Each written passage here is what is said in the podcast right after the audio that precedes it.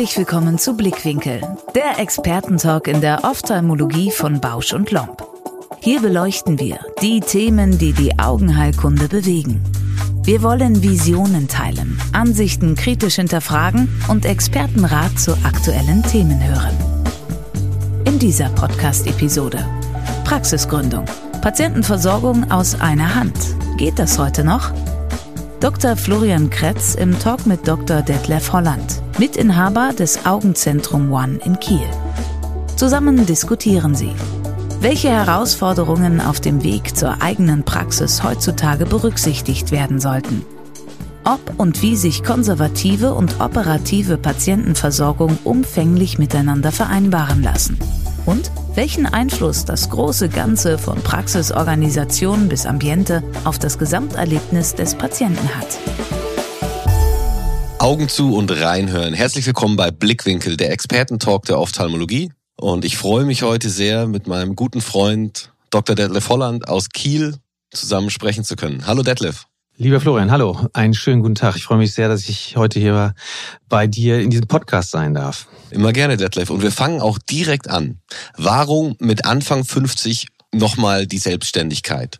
Ist das nicht etwas für jüngere Leute oder warum hast du das nochmal gemacht? Anfang 50 ist natürlich nicht mehr ganz jung, aber auch noch nicht ganz alt. Und da ich vorher seit 2004 selbstständig gewesen bin, war für mich die Frage überhaupt nicht im Raum, dass ich nicht auch selbstständig bleiben möchte nach dem Verkauf von Nordblick, wo ich ja Partner gewesen bin. Und äh, das war für mich eigentlich ganz klar, dass ich nicht irgendwie noch 15 Jahre oder länger angestellt tätig sein möchte. Das konnte ich mir einfach überhaupt nicht vorstellen, da die Vorzüge der Selbstständigkeit für mich einfach wirklich viel größer sind als die Vorzüge eines Angestelltenseins ich würde mir da relativ schnell vorkommen, als wenn ich einfach für eine Maschine arbeite, aber diese Maschine eigentlich nicht mehr selber bedienen kann. Und das ist einfach nicht meine Welt. Von daher war es für mich eigentlich ganz klar, mich mit Anfang 50 auch wieder selbstständig zu machen und den Rest des äh, Arbeitslebens in meiner gewohnten Weise selbstbestimmt tätig zu sein. Ihr habt ja eine ganz besondere Struktur oder eine sehr schöne Struktur, weil du ja auch noch einen Partner mit drin hast und weil ihr ja auch operativ tätig seid. Kannst du so ganz kurz einen Einblick mal geben, wie ihr euch das zusammen aufteilt oder wie die Struktur zwischen Praxis, OP-Tätigkeit ist, da ihr ja vor allem auch belegärztlich die größeren Eingriffe durchführt und ich glaube, die intravitrealen Injektionen aber inzwischen eben auch eigenständig bei euch mit durchführen könnt. Wie genau macht ihr das? Also es ist ja so, dass äh, die Augenklinik Bellevue oder Nordblick Augen Klinik Bellevue, wo wir früher ja Partner gewesen sind, ein Beleghaus ist und der Beleghausstatus, den habe ich auch weiter fortgeführt, was eigentlich eine ganz angenehme Sache gerade in der Übergangsphase ist. Und das Belegarztwesen hat natürlich auch viele Vorteile. Wir können uns im Moment sehr, sehr stark auf die Entwicklung der Praxis konzentrieren. Und jeder von uns, also Florian Rüfer und ich, wir sind ja Partner, Nachdem Florian ein Jahr angestellt gewesen ist, ist er jetzt seit äh, Anfang des diesen Jahres Partner auch. Wir sitzen aber zusammen auf einem Sitz, den wir uns teilen. Und ähm, jeder von uns hat einen Haupt-OP-Tag. Den Rest der Woche sind wir in der Praxis und machen dort halt Akquise von Patienten, aber auch normale Sprechstunde, wie es in der augenärztlichen Praxis ganz normal ist. Du hast es schon angesprochen, die IVOMs, das ist natürlich eine Sache, die wir in der Praxis mittlerweile selber machen. Das ist ja für die Patienten äh, eine ganz, ganz angenehme Geschichte, wenn das wirklich in den Örtlichkeiten, die sie durch die, den Praxisalltag kennen, das Personal vor Ort kennen. Und wir sind doch zeitlich, äh, dadurch, dass wir es nicht extern machen, für die Patienten deutlich attraktiver, da die Zeit vom Reinkommen äh, über die Spritze bis zum Verlassen der Praxis wirklich extrem kurz gehalten werden kann. Und das finden die Patienten sehr, sehr angenehm.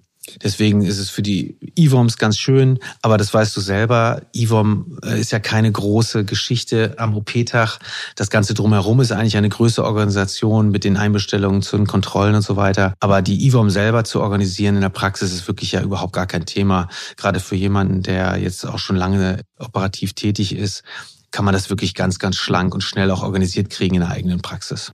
Jetzt habt ihr ja bei euch in der Praxis diese Belegarzt Aufteilung. Ich habe selber einen Belegarzt bei mir, der zu uns kommt und operiert. Aber kannst du mal kurz erklären, was denn dieses Belegarztsein überhaupt bedeutet und wie das letztendlich abläuft? Das klassische Belegarztwesen gibt es ja in vielen Fachrichtungen, auch in der Orthopädie, Chirurgie, Urologie und so weiter. Und es hat halt den Vorteil, insbesondere für mich, da ich die Klinik ja schon vorher sehr, sehr viele Jahre kannte, ähm, auch das gesamte Personal und die Abläufe kenne, dass äh, wir uns vor und nach der OP komplett auf die Patienten konzentrieren können.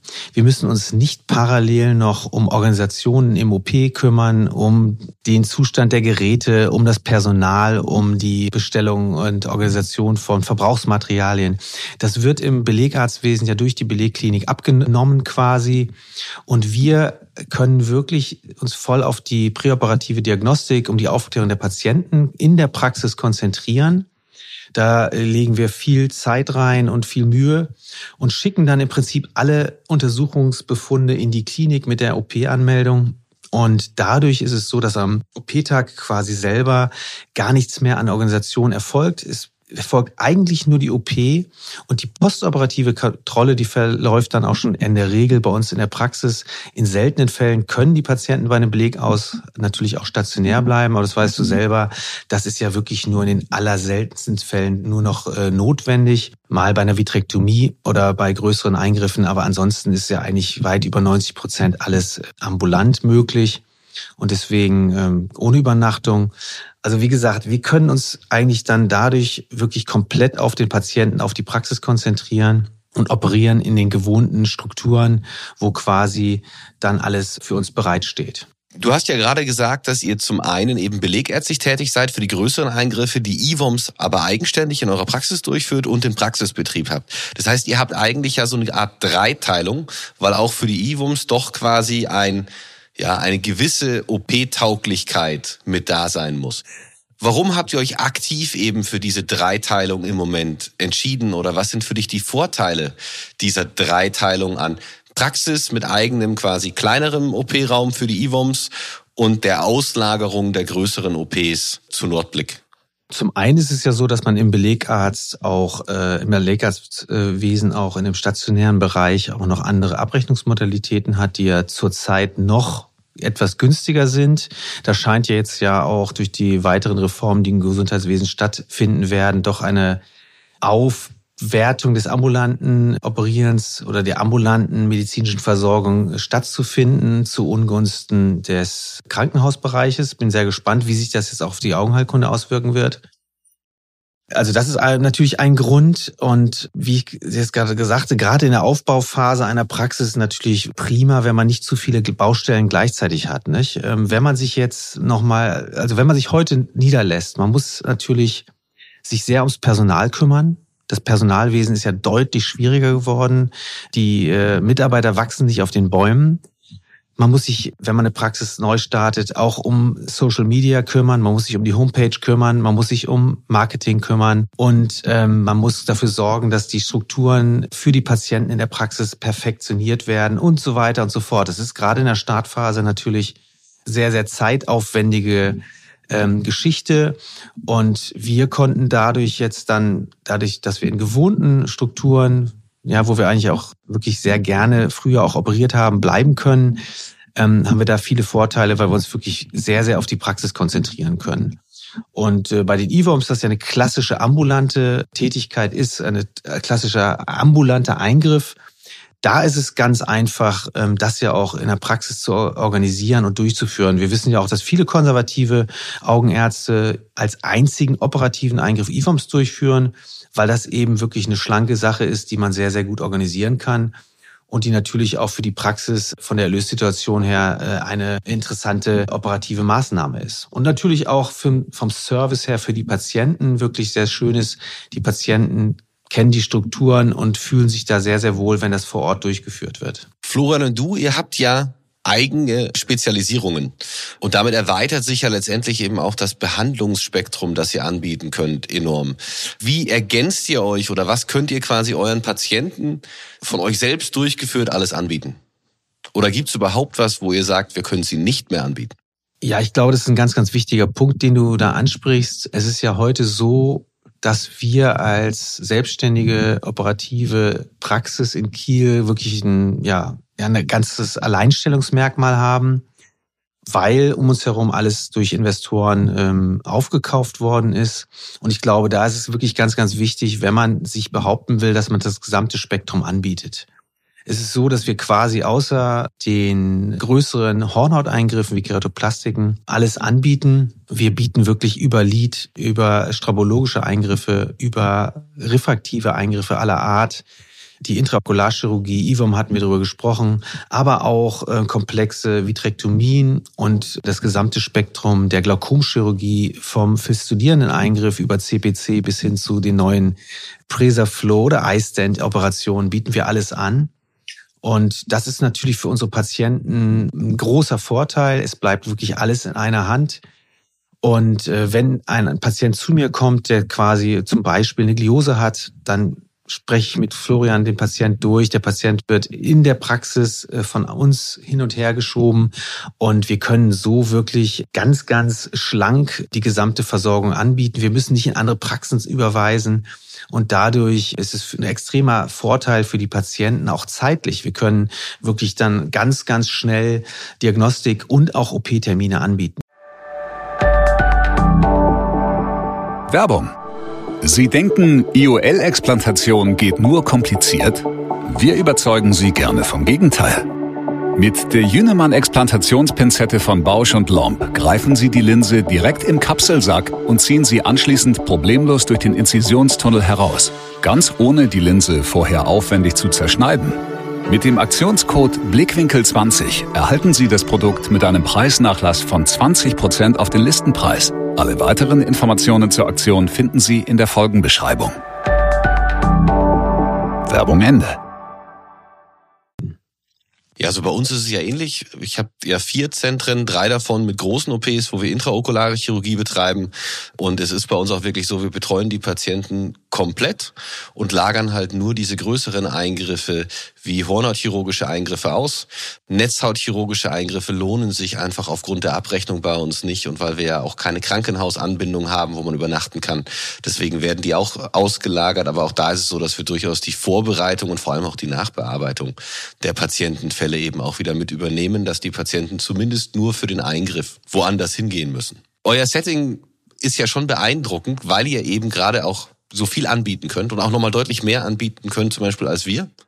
Wo siehst du denn die eigentlichen Vorteile im Moment, die ihr wirklich habt im Vergleich zu anderen äh, Augenarztpraxen oder Tageskliniken bei euch in der Gegend oder auch letztendlich in ganz Deutschland?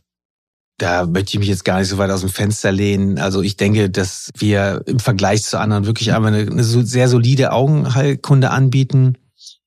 Was ganz, ganz wichtig ist für uns, ist, wir können wirklich von der Terminierung bis zur OP, die Nachsorge, wirklich alles aus einer Hand und relativ schnell anbieten. Wir bieten auch eine Notfallsprechstunde an, wo Patienten auch akut kommen können. Wir können gerade bei operativen Fällen auch Zweitmeinungen sehr, sehr gut abklären. Viele Patienten kommen jetzt um uns herum, doch immer mehr auch aus dem weiteren Umfeld in Schleswig-Holstein zu einer Zweitmeinung, weil sie die Patienten doch als mündige Patienten immer mehr den Eindruck haben, dass sie ganz individuell beraten werden möchten.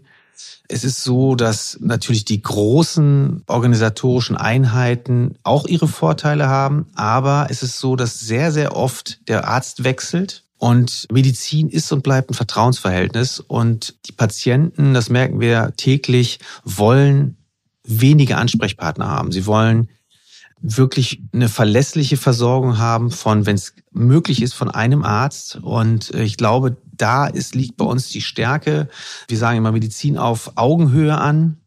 Wir bieten ja die komplette Diagnostik an, wie du es schon angesprochen hattest, die äh, eine wirklich eine fast Maximalversorgung, was das operative Spektrum angeht, aber auch in der konservativen Augenheilkunde. Gerade zum Beispiel das trockene Auge ist ja wirklich ein, äh, ein Krankheitsbild, was meines Erachtens Sicht nach immer noch völlig unterversorgt ist. Und auch gerade da bieten wir diagnostisch wirklich das komplette Spektrum an, aber auch therapeutisch.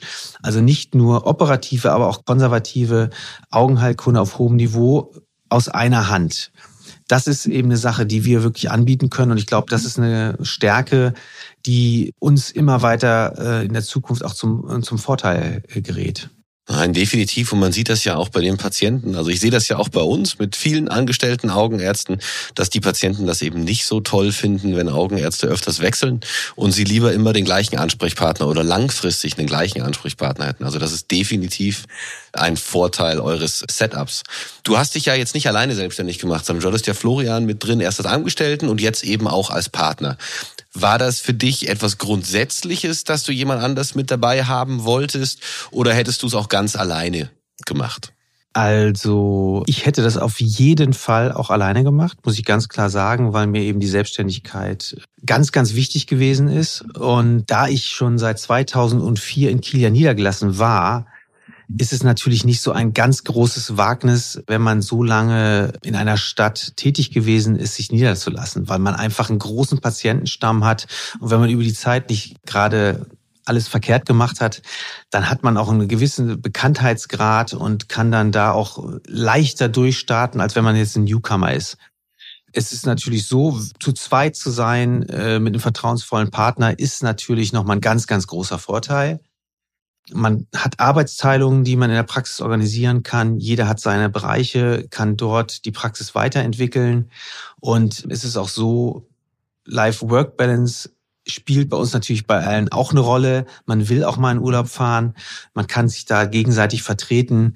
Das ist natürlich auch ein ganz, ganz großer Vorteil. Auch wenn man mal, ähm, das kommt glücklicherweise, ich glaube auf Holz äh, selten vor, wenn man da auch mal irgendwie erkrankt sein sollte oder plötzlich dann doch mal irgendwo eine Einladung hat, einen Vortrag zu halten, zum Kongress zu fahren und so weiter, was wir bei, ne, Florian, das machen wir ja gerne, dann kann man viel schlanker reagieren, man kann sich gegenseitig vertreten und das ist ja auch eine schöne Sache.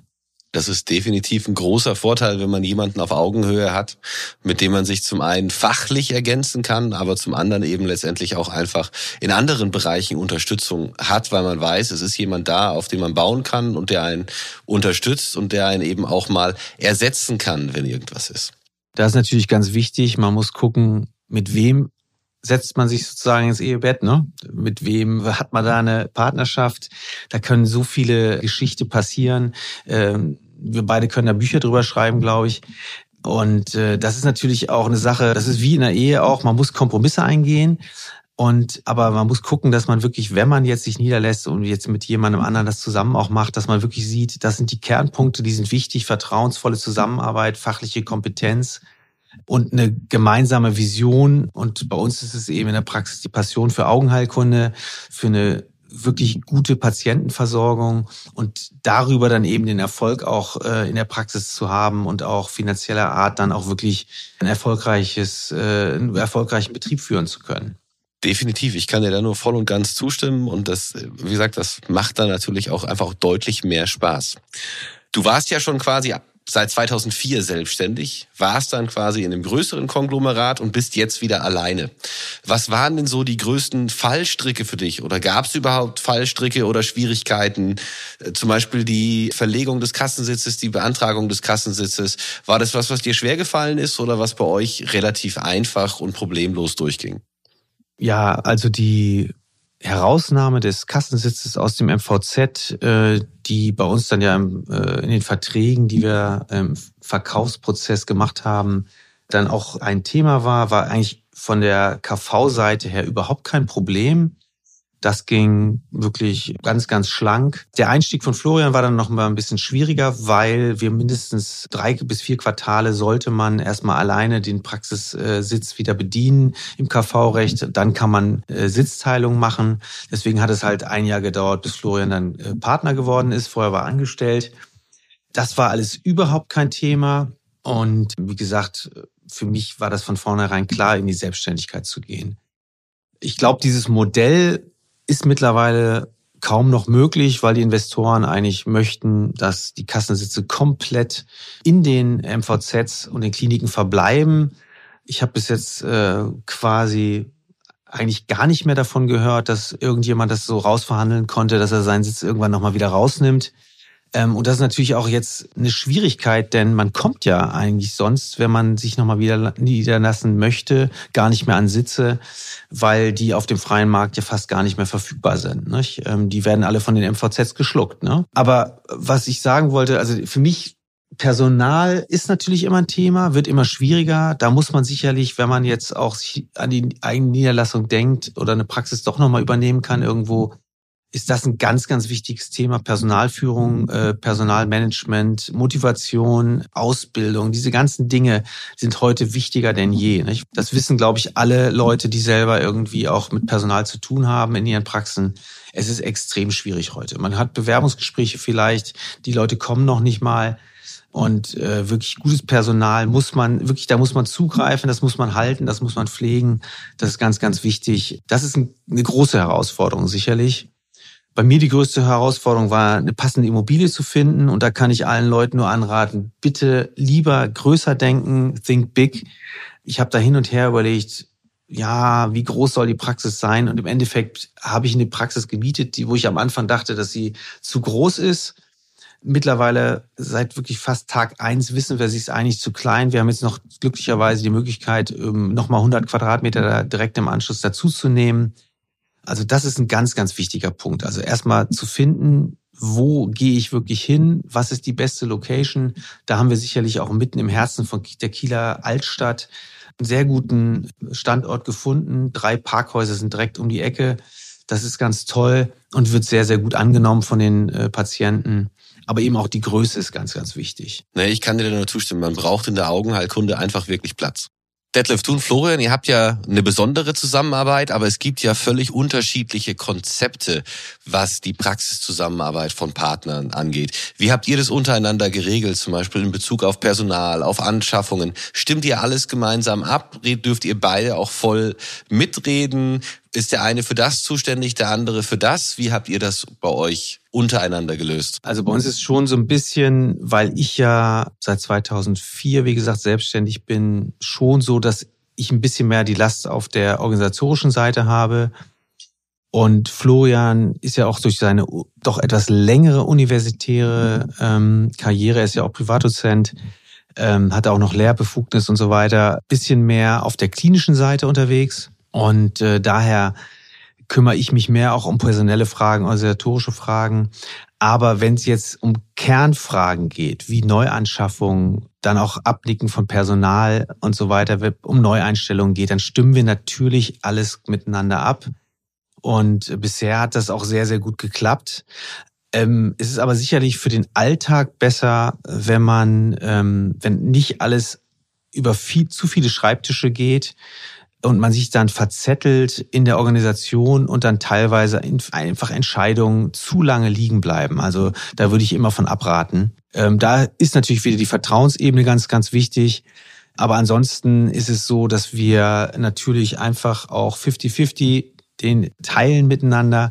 Das finde ich auch ganz, ganz entscheidend, dass man weiß, jeder bringt sich komplett ein, was das wirtschaftliche, die wirtschaftliche Entwicklung auch der Praxis angeht. Das finde ich gerade in kleineren Konstrukt äh, sehr, sehr wichtig, dass man da auf Augenhöhe miteinander zusammenarbeitet. Aber im Alltag ist es sicherlich besser, wenn man gewisse Arbeitsteilung hat. Denn sonst dreht man sich im Kreis. Auch bei einem kleinen Team dauert es häufig zu lange, bis Entscheidungen gefällt werden. Und das ist auch fürs Personal schwierig. Wir haben das ja angesprochen. Personal ist heute wirklich Gold wert. Das Personal sollte zufrieden sein. Und wenn das Personal nicht weiß, wo wie sie wen ansprechen sollen und wo sie schnell eine Antwort kriegen auf ein Problem, dann bringt es eher im Alltag Probleme und das wollen wir nicht. Ja, also gerade in Bezug auf Personal ist es, finde ich, auch total wichtig, dass man eben ganz klare Strukturen hat, die wissen, an wen sie sich wenden müssen und damit eben auch wissen, dass, sie, dass man nicht Leute gegeneinander ausspielen kann. Also gerade wenn es dann größer wird, wie bei uns mit äh, fast 150 Mitarbeitern, muss man auch immer mal wieder aufpassen, dass wenn sie in erster Instanz ein Nein kriegen, dass sie dann äh, in der zweiten Instanz auch sagen, dass sie das Nein gekriegt haben ähm, und nicht versuchen, die Leute gegeneinander auszuspielen. Also das ist schon was ganz was Wichtiges ist, dass jeder weiß, wofür wer was macht und wofür er zuständig ist. Du hast es gerade angesprochen bei dir, du hast wirklich einen großen Laden. Nicht? Und was ich da ganz, ganz wichtig finde, ist, wenn man als Chef nicht vertrauensvoll mit seinen Leuten umgehen kann und ich weiß, in welcher Position man weiß, dass er sich, man sich darauf verlassen kann, dann hat man ein Problem. Und ich glaube, das ist jetzt gerade bei größeren Einheiten also ganz, ganz wichtig. Und wenn man da im, eine gute Personalführung hat im Sinne von, ich weiß, wen ich wo hinsetzen kann und wem ich dann auch vertrauen kann, wenn ich dem sage, das ist meine Richtung und man muss nicht alles wirklich über seinen eigenen Schreibtisch wieder bekommen. Das ist, glaube ich, ganz, ganz wichtig. Wie, wie machst du das? Ich habe viel gelernt, weil ich auch falsche Leute hatte die einfach nicht gepasst haben. Das ist einfach was, was passiert und wir teilen das halt wirklich jetzt auf. Die unterschiedlichen Arbeitsbereiche an die Leute, die damit halt gut zurechtkommen, denen man vertrauen kann. Und wenn wir halt jemanden im Arbeitsbereich neu einlernen, dann stehe ich letztendlich halt auch immer wirklich mit dahinter und sag auch ganz offen zu den anderen, dass Fehler werden passieren, das ist normal.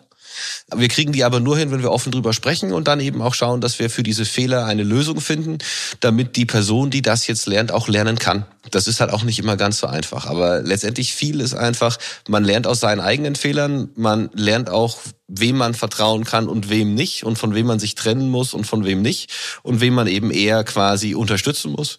Und was ich vor allem halt lernen musste, ist, dass mein Lob und meine Anerkennung auch bei den Mitarbeitern ankommt und ich mir nicht nur denke, dass ich sie lobe und anerkenne, aber sie es gar nicht mitkriegen. Das hat mich auch eine ganze Weile gedauert, bis ich quasi das hingekriegt habe, dieses Du kennst bestimmt diesen typisch deutschen Ausspruch. Nichts gesagt oder nicht beschwert ist genug gelobt. Das ist leider eigentlich nicht so. Es ist schon gut, wenn man eben auch mal aktiv lobt und den Leuten sagt, was sie gut machen, damit sie sich in ihrer Arbeit bestätigt fühlen. Und das ist was, was ich durch einen langen Lernprozess wirklich auch für mich selbst lernen musste, das so zu tun. Und eben auch, wie gesagt, am Anfang ist es ganz, ganz viel Controlling.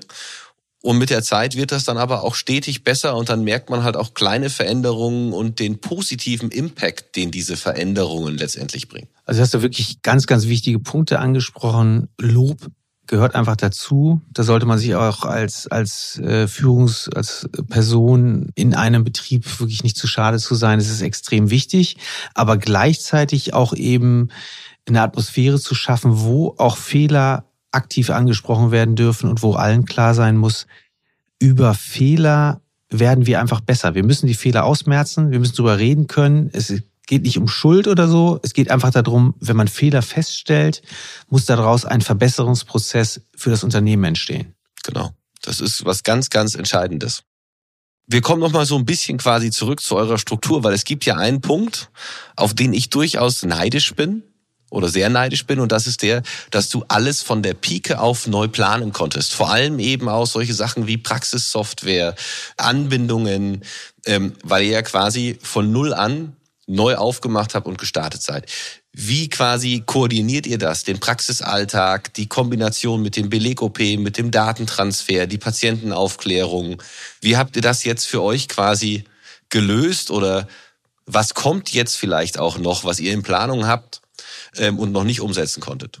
Jetzt hast du einen ganz, ganz großen Bereich angesprochen. Nicht? Also das ist wirklich so, ähm, wenn man die Möglichkeit hat, auch örtlich von Null zu starten, sollte man immer gucken, was möchte ich eigentlich haben? Und bei mir war der Gedanke halt, ich möchte, dass die Patienten in die Praxis kommen und sofort merken, hier ist etwas anders. Hier ist wirklich eine Kultur, die gelebt wird. Und wenn sie rausgehen, dann müssen sie das Gefühl haben, ich habe einen wirklich ganz kompakten, runden Arztbesuch erlebt, wo ich mich wirklich wohlgefühlt habe. Also wirklich von vorne bis hinten auch eine Wertschätzung des Patienten erfolgt ist. Und da geht's schon wirklich los, wie sieht die Praxis aus, wie sind die Abläufe. Wir haben also Farben, das ist mehr so ein dänisches Wohnzimmer in den gesamten Zimmern. Es sieht wirklich sehr nordisch aus, wo was für uns in Kiel einfach auch wirklich passend ist. Es sieht in keinster Weise aus wie eine klassische Arztpraxis. Natürlich klar, die Diagnostikräume, das wissen wir, da stehen die ganzen Geräte drin. Aber ansonsten die Untersuchungszimmer, die Wartebereiche, das ist alles eigentlich sehr hüge, würden die Dänischen sagen, äh, denen sagen, also sehr gemütlich. Und das war mir ganz, ganz wichtig. Da muss jeder für seinen Bereich finden, was, was findet er schön. Und wir kriegen wirklich täglich Bestätigung auch von Neupatienten, die sagen, Mensch, hier fühle ich mich echt wohl, großes Lob, wie, wie ihre Praxis aussieht. Und das macht allen Beteiligten natürlich Spaß. Und natürlich, wenn man alles neu macht, hat man natürlich auch die Möglichkeit, sich komplett auf neue Geräte zu konzentrieren. Ähm, wir haben sehr, sehr viele von Zeiss an Geräten und ich muss sagen, die Geräteentscheidung finde ich sehr wichtig. Ich glaube, man sollte eher auf Qualität setzen. Ist sicherlich möglicherweise am Anfang teurer, aber man hat auch, wir haben jetzt seit zwei Jahren eigentlich überhaupt keinerlei technische Probleme erlebt, was natürlich für den Praxisablauf auch extrem wichtig ist. Wir haben auch teilweise Firmen ganz bewusst genommen, die vor Ort sind, zum Beispiel unsere Software ist äh, aus einem, von einem Kieler Unternehmen, wo ich genau weiß, wenn ich da anrufe, da kommt sofort der Support. Das finde ich sehr angenehm. Aber auch was die Geräteeinheiten angeht und so weiter, haben wir eine Firma aus, aus Schleswig-Holstein. Das sind langjährige Kontakte, die da teilweise auch schon bestehen. Wenn man da einmal anruft, hat man sofort jemanden an der Strippe und weiß, das Problem wird ganz schnell behoben. Das finde ich auch ganz wichtig und angenehm. Und ähm, im Alltag ist es so, wir haben jetzt angefangen im zweiten Jahr, nachdem wir viele Dinge schon gut strukturiert haben. Wir haben gemerkt, dass unglaublich viel Zeit auch verloren geht mit äh, Dokumenten, Dokumenten einzuscannen und so weiter. Und da haben wir uns jetzt auf der DOC in diesem Jahr entschieden, wir werden jetzt komplett digital und äh, wir haben rumgesucht, wir haben uns umgehört, auch bei anderen Freunden und Partnern, die wir, mit denen wir lange zusammenarbeiten. Und äh, wir sind da auf eine Software gekommen, Synmedico, die zum Beispiel auch in der Augenklinik Daden angewendet wird und haben gesagt, alles klar, unser Ziel ist es jetzt bis zum, also quasi DOC ist die Entscheidung gefallen. Wir haben jetzt im Herbst äh, die Anschaffung gehabt und unser Ziel ist es quasi bis Sommer 2023 komplett papierfrei zu sein. Und das ist ein Projekt, was ich unwahrscheinlich gut finde, das Team zieht mit. Auch die Patienten merken, dass es innovativ und eine Sache ist, die wirklich absolut den Praxisablauf verbessert. Die Digitalisierung ist für mich ein ganz, ganz wichtiger Schritt und ähm, ich glaube, das wird in unserem Zeitplan wirklich gut umzusetzen sein. Und ich denke, wir werden wirklich bald fast vollständig papierfrei sein. Also es sind wirklich ein paar tolle Sachen, die du angestoßen hast. Ich gehe jetzt einfach mal auf die groben drei Punkte auch ein bisschen von meiner Seite ein. Wir handhaben das auch so. Alles, was wir neu gemacht haben, ist keine Augenpraxis mehr. Also äh, unser refraktives Zentrum oder privatärztliches Zentrum zum Beispiel heißt Precise Vision Loft. Das Wartezimmer ist quasi ein großer Wohn-Essbereich mit eingebauter Küche. Wir haben da auch teilweise mal einen Koch gehabt, der dann für die Patienten nach den OPs gekocht hat. Die sitzen an einem großen Esstisch zusammen oder an einem Sofa. Da stehen Fernseher. Die können sogar mit einem Super Nintendo dort noch spielen. Und die ganz neue Praxis in Steinfurt ist auch so gemacht, dass wir eben auch von der Möbelauswahl her wirklich drauf geguckt haben. Wir wollen nicht mehr, dass es aussieht wie eine Arztpraxis. Wir wollen, dass die Patienten kommen und sich wohl und sogar fast zu Hause fühlen können, als wären sie bei jemandem zu Besuch. Ganz wichtig, wie gesagt, ich bin ja eh ein sehr, sehr digitaler Typ. Ich habe auch geguckt, dass wir überall Anbindung haben. Wir haben, glaube ich, da ähnliche Systeme. Wir haben uns ja auch immer wieder über Geräteanschaffungen und solche äh, ausgetauscht. Wir haben zum Beispiel in dem Standort in Erlangen einen Teneo als Excimer Laser mit der direkten Anbindung an das ACE, auch um Datenverluste zu minimieren. Und wir gucken eigentlich wirklich auch bei den Neuanschaffungen drauf, dass das Potenzial besteht, die miteinander zu vernetzen. Wir sind eine der wenigen, die eben ganz viel Softwarelösungen auch inzwischen schon in die Cloud gepackt haben, so dass ich an egal wo ich auf der Welt bin mit meinem Laptop, vom Buchhaltungssystem bis über die quasi Postablage bis in die Patientenakte und die Diagnostikdaten einfach zugreifen kann. Was natürlich sehr aufwendig war, weil das initiale System, das ich vor Precise Vision übernommen habe, das gar nicht hatte, diese Möglichkeit oder nur geringfügig. Mit der Digitalisierung und der Papierlosigkeit ist ein Punkt, mit dem sich vor allem eben auch meine Frau als Marketingleitung beschäftigt hat. Wir haben genau den gleichen Plan wie ihr. Wir wollen bis Anfang, Mitte nächsten Jahres papierlos sein. Haben da das System jetzt gerade von Iconion angeschafft und bauen das auf, weil zum einen geht es ja auch um Nachhaltigkeit. Es geht aber auch darum, dass wirklich alle Sachen auch dann digital später vorliegen können in den Akten.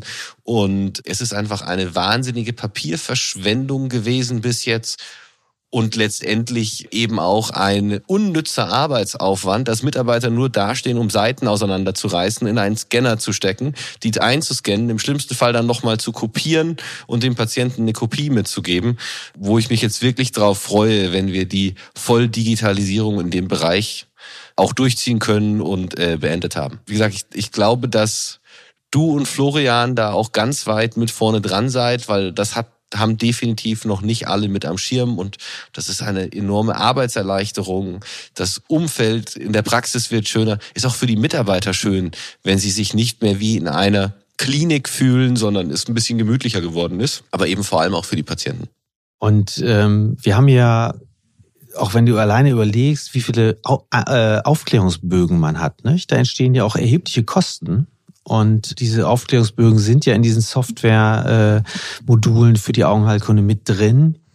Und ich weiß noch genau, ich war mit zwei Mitarbeiterinnen auf der DOC unterwegs, habe mir die, die unterschiedlichen Dinge angeguckt und habe mich dann auch natürlich über die Kosten informiert. Und dann schluckt man im ersten Moment mal. Und dann war meine Frage an die Mitarbeiter einfach, Sagt mal, wie viele Stunden scannt ihr eigentlich solche Dokumente ein? Und da war mir, als die Antwort kam, ganz schnell klar, diese Kosten, die äh, so eine Software kostet an Lizenzgebühren, wenn man die gegenrechnet zu der Arbeitszeit des Personals, dann wird es auf einmal gleich ganz viel, viel günstiger, als man denkt. Und vor allen Dingen auch diese Scan-Arbeit, das sind Dinge, die ähm, sind überhaupt nicht befriedigend für die Mitarbeiter. Das ist eine Arbeit, die ist nicht schön, das ist ein Nervkram. Und da geht es wieder um, um Mitarbeiterzufriedenheit. Wenn ich die Mitarbeiter von solchen Tätigkeiten befreien kann und sie haben dadurch mehr Zeit, um äh, möglicherweise dann auch aktiv mit Patienten zu arbeiten, und möglicherweise sich dann wieder auch weiterzuentwickeln, sich mehr zum Beispiel in die Zika-Therapie, Zika-Diagnostik mit einzubringen, dann sind das Dinge, die wieder ein Vorteil sind als Arbeitgeber. Definitiv. Also ich kann dir da auch nur voll und ganz recht geben. Detlef, wir kommen zu meiner letzten Frage an dich. Du hast ja wirklich viel Erfahrung, du hast viel gesehen, du hast viel gemacht in einem größeren Konstrukt gearbeitet, aber auch jetzt wieder im Kleinen. Was würdest du einer Kollegin oder einem Kollegen, ähm, die sich auf den Weg in die Selbstständigkeit machen, empfehlen? Also eine ganz wichtige Frage finde ich, weil wir gerade ja, das wissen wir alle, in einem Kontext uns bewegen, wo die Möglichkeiten der Niederlassung immer schwerer werden da brauchen wir jetzt gar nicht drüber einzugehen, das weiß jeder. Die Welt hat sich in den letzten Jahren kolossal durch die Investoren geändert. Aber es gibt natürlich immer wieder auch Möglichkeiten, sich niederzulassen. Und ich finde, es ist ganz, ganz wichtig, dass, wir haben es gerade so ein bisschen besprochen, man muss sehen, wenn man in die Niederlassung geht, man muss es professionell angehen. Man muss wirklich alle Bereiche auch gleichzeitig angehen. Da geht's um gutes QM in der Praxis, gute Personalführung. Es geht um Auswahl des richtigen Standortes. Es geht um den Mut, auch Investitionen zu tätigen, um einen Betrieb zu führen, der auch wirklich über die Diagnostik und so weiter eine perfekte Medizin anbieten kann und dadurch dann auch wieder einen Mehrwert zu generieren. Es geht auch darum, ganz wichtig, sich auch in den Social Media darzustellen gegebenenfalls auch dort gewisse Investitionen zu tätigen, um Marketing zu machen. Und man muss gucken, dass man irgendwo, und das ist, glaube ich, heute ganz, ganz wichtig, wenn man sich niederlassen möchte, man muss sich abgrenzen von großen Strukturen, man muss eine individuelle Medizin anbieten auf hohem Niveau, und das merken die Patienten und das wünschen auch die Patienten. Und ich glaube, dann hat man auch in einem kompetitiven Umfeld, so wie es heutzutage jetzt in Deutschland sich immer mehr entwickelt, hat man immer noch die Möglichkeit, eine für sich selber auch gute Medizin zu machen, die die Patienten wirklich auch äh, zufriedenstellt und mit der man auch wirtschaftlich noch Erfolg haben kann. Glaubt Detlef, das waren wirklich noch ein sehr, sehr hilfreicher Einblick. Und jetzt am Ende und gerade für Leute, die sich halt in die Selbstständigkeit bewegen, eben auch wichtig. Ja, es macht Sinn, sich selbstständig zu machen, aber wenn man das macht, dann muss man das letztendlich auch richtig machen und letztendlich eben auch diesen Weg vernünftig machen, damit was Gutes dabei rauskommt. Und dafür auch nochmal vielen lieben Dank. Es war wirklich eine ganz tolle Aufnahme und auch wie immer ein super Gespräch. Ja, Danke vielen dir. Dank. Hat mir auch sehr viel Spaß gemacht und ich hoffe, dass das viele Leute hören und auch Mut gewinnen, dadurch auch zu sagen, nee, ich gehe trotzdem in die Selbstständigkeit. Danke dir. Und damit können jetzt alle ihre Augen wieder aufmachen und wir hören uns bei der nächsten Folge vom Blickwinkel, der Expertentalk der Ophthalmologie von Bausch und Lomb. Vielen Dank fürs Reinhören. Empfehlen Sie uns gerne weiter. Und um keine Folge mehr zu verpassen, nutzen Sie die kostenlose Abonnierfunktion unseres Podcasts. Wir freuen uns auch über Ihr Feedback. Welche Expertinnen und Experten sollen zu Wort kommen? Möchten Sie selbst vielleicht auch ans Gastmikrofon? Oder welche Themen braucht es unbedingt im Blickwinkel-Podcast? Dann schreiben Sie uns eine E-Mail an die Adresse blickwinkel.bausch.com. Bis zur nächsten Folge von Blickwinkel, der Expertentalk in der Ophthalmologie von Bausch und Lomb.